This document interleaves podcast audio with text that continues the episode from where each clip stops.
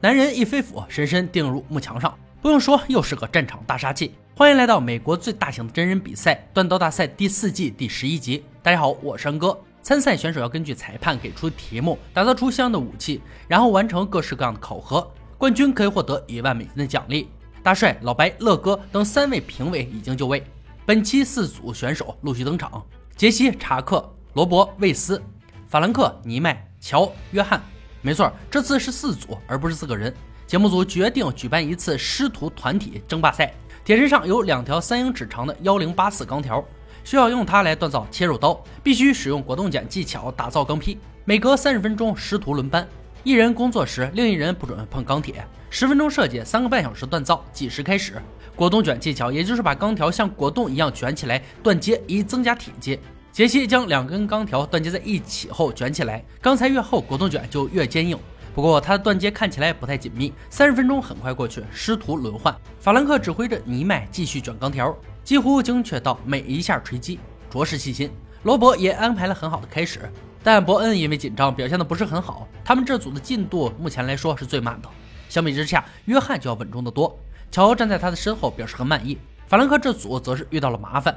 他们的果冻卷结构太松散，尼麦正在将其打开重组，速度很快，他有扭转局势的能力。杰西与查克的进度最快，已经打出刀身并进行了淬火。此时裁判注意到罗伯的刀上满是黑点，大帅告诉他那是脱层或冷断，应该是焊剂卡在里面。但罗伯并没有用研磨机去除脱层，而是延展刀身后进行淬火。因为裁判已经开始了十秒倒计时，此时两组也踩着点完成热处理，紧张刺激的轮换回合到此结束。这时我们发现场上少了一位师傅。杰西因为紧急事务退出了比赛。评委组商议后决定，如果图利查克的作品晋级，他们愿意让他没有在杰西的情况下独自比赛。下面是检验环节，就由查克的切入刀率先登台。刀身上有一些小斑点，但没有无法修正的瑕疵，做得很好。法兰克组作品也不错。以上两组是肯定有资格晋级的。乔和约翰做出了美丽钢坯，不过并没有做出合格的切入刀。罗伯师徒的作品上有很多气泡和空隙，让大帅非常担心其硬度。可以看出。罗伯师徒的刀还有机会修正，但乔和约翰的刀是不可能改变的，因为没有足够的金属让他们挽救。基于这个原因，第一回合淘汰的组出炉，乔和约翰没能过关斩将。还是那句话，既然存在规则，就必须遵守。做的再好，不符合规格也是无用功。晋级第二回合的三组将面临下一项挑战：给手中刀片添加刀柄，把它变成完善的武器。三小时的时间还可以修复瑕疵。计时开始。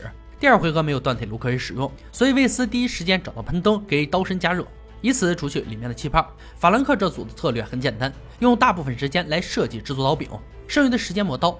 魏斯与尼麦都有师傅指挥和轮换，查克没有，他必须独自对抗两组师徒。但小伙子没有一丝劝状，依旧将夺冠当做自己的最终目标。罗伯这组刀刃在喷灯下显露脱层点，刀身上的斑点几乎无法修正，只能尽全力打磨刀刃，以求能够使用。法兰克他们遇到了和查克一样的问题，刀根上的三个孔始终钻不出来。也选择了和查克一样的解决方式，只能用钻出来的两个孔进行加固。查克这里选用的碳纤维材料，他上个月才开始学习如何做刀柄，没想到现在就孤军奋战了。这其实也是个好机会，展现自己能耐的同时，还能证明杰西的教导能力。由于时间问题，罗伯与魏斯没有给刀根钻孔，他们决定使用散绳捆绑刀根做刀柄。这样的做法很常见，但极其考验动手能力。倒计时响起，挑战者们也完成最后工作。看起来他们对自己的成果都很满意。那么是骡子是马，拉出来溜溜吧。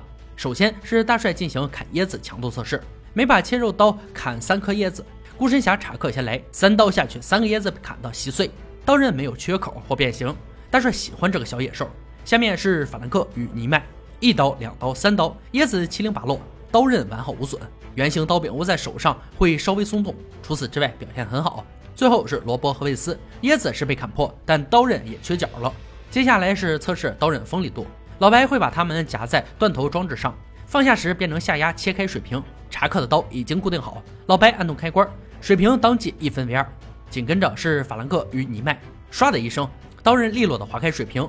不过弯曲的刀柄使得切入刀没能一切到底。最后是罗伯与魏斯，按动开关，刀身落下，确实是粉碎了水平。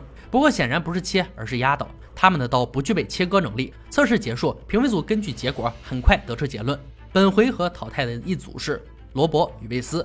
他们晋级第二回合的原因不是自己有多强，而是另一组对手太弱。魏斯还很年轻，技艺有待加强。场上诡异的剩下两组三人：查克同他的刀一样坚韧，成功挺进决赛。现在节目组要送他们回到自己断工坊，重现历史中的代表性武器，也就是本集的神秘武器，起源于刚果民主共和国的刚果扔斧。在近距离作战中，它是强大的砍刀；而在远距离作战中，同样具有危险性，可以当做投掷武器，穿透敌人身体。通常以扭曲的杆子和人脸石刻装饰。五天时间，法兰克师徒轮流锻造，查克则依旧是孤军奋战。计时开始，相互打气后，两组挑战者返回家中。尼麦是很好的木工，他的工作会聚焦在斧柄上，很快就做出了和原型极度相似的握把。至于查克这边，就没有什么可分工的，总不能左手和右手分开干活吧？先做斧头，再做斧柄，加油吧，小伙子！第二天，法兰克这个师傅上场，仅一天时间便做出斧头，并开始淬火。他使用木炭锻铁炉进行热处理，能让斧头从头到尾呈现出均匀的红色，结果很是喜人，坚硬且笔直。第三天，查克也进入了热处理环节，有惊无险的预热淬火油后放入斧头，很高兴能看到他一次成功。法兰克在第四天调整斧柄时出现了问题，他用力过度，竟然把握把弄裂了，只能改变原本形状，打磨掉开裂处。第五天时，查克进入最后一步。安装斧柄及完成时刻，再拿骨头测试一下，完美。两组都顺利完成挑战，回到赛场。查克的成果很不错，保有非洲刚果外观特色的同时，还有一点艺术性。法兰克师徒的作品也相当给力，艳丽的红色斧柄更显尊贵。当然，外观是其次，主要还是功能性。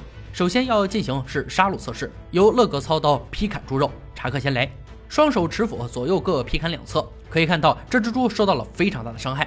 斧子很重，带来了很强的力量感，绝对能够杀戮。紧跟着上法兰克师徒的扔斧，砍起来更是轻便，但给猪造成的创伤可丝毫没有减少。接下来是强度测试，老白要对着木质墙壁使用投掷法进行检测，依然是查克先来，站好身位，瞄准目标，三次投掷，三次都深深钉在墙上。斧柄与斧头结构依旧紧密，但刀刃出现了变钝和卷刃现象。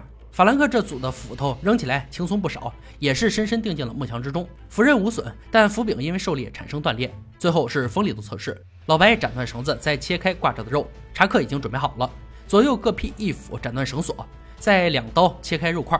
卷刃的部位使得第二块肉没有被完全分开，但整体表现已经很好了。法兰克这组的表现自然也不会差，斧柄上的瑕疵没能影响杀伤力，做得很好。三项测试全部完结，两组选手都全力以赴地完成了比赛。评分组也已经做出了最后决定，千锤百炼的第一个师徒团体赛冠军属于法兰克和尼麦。两组选手的斧头在投掷时都有损伤，但斧刃受损显然要比斧柄开裂要严重。查克孤军奋战能走到这一步，真的是很让人敬佩。可比赛就是比赛，需要公平。让我们再来恭喜法兰克与尼麦，他们将带走一万美金的支票奖励。以上就是段大赛第四季第十一集的内容。本集第一次尝试了师徒团体比赛，非常新鲜，也非常刺激。对于查克这组的变故深表遗憾。杰克如果不离开，那冠军可能会易主。再来看武器，刚果扔斧这种出现于一九零零年左右的斧子，长不超过二十英寸，重一点五公斤左右，是刚果东南部松耶族首领佩斧，看起来的确挺唬人，但实际上基本上就是个样子活。由于实战还是强度不够，因为镂空的斧身使斧头强度大减，真和敌人对阵估计也扛不了几下。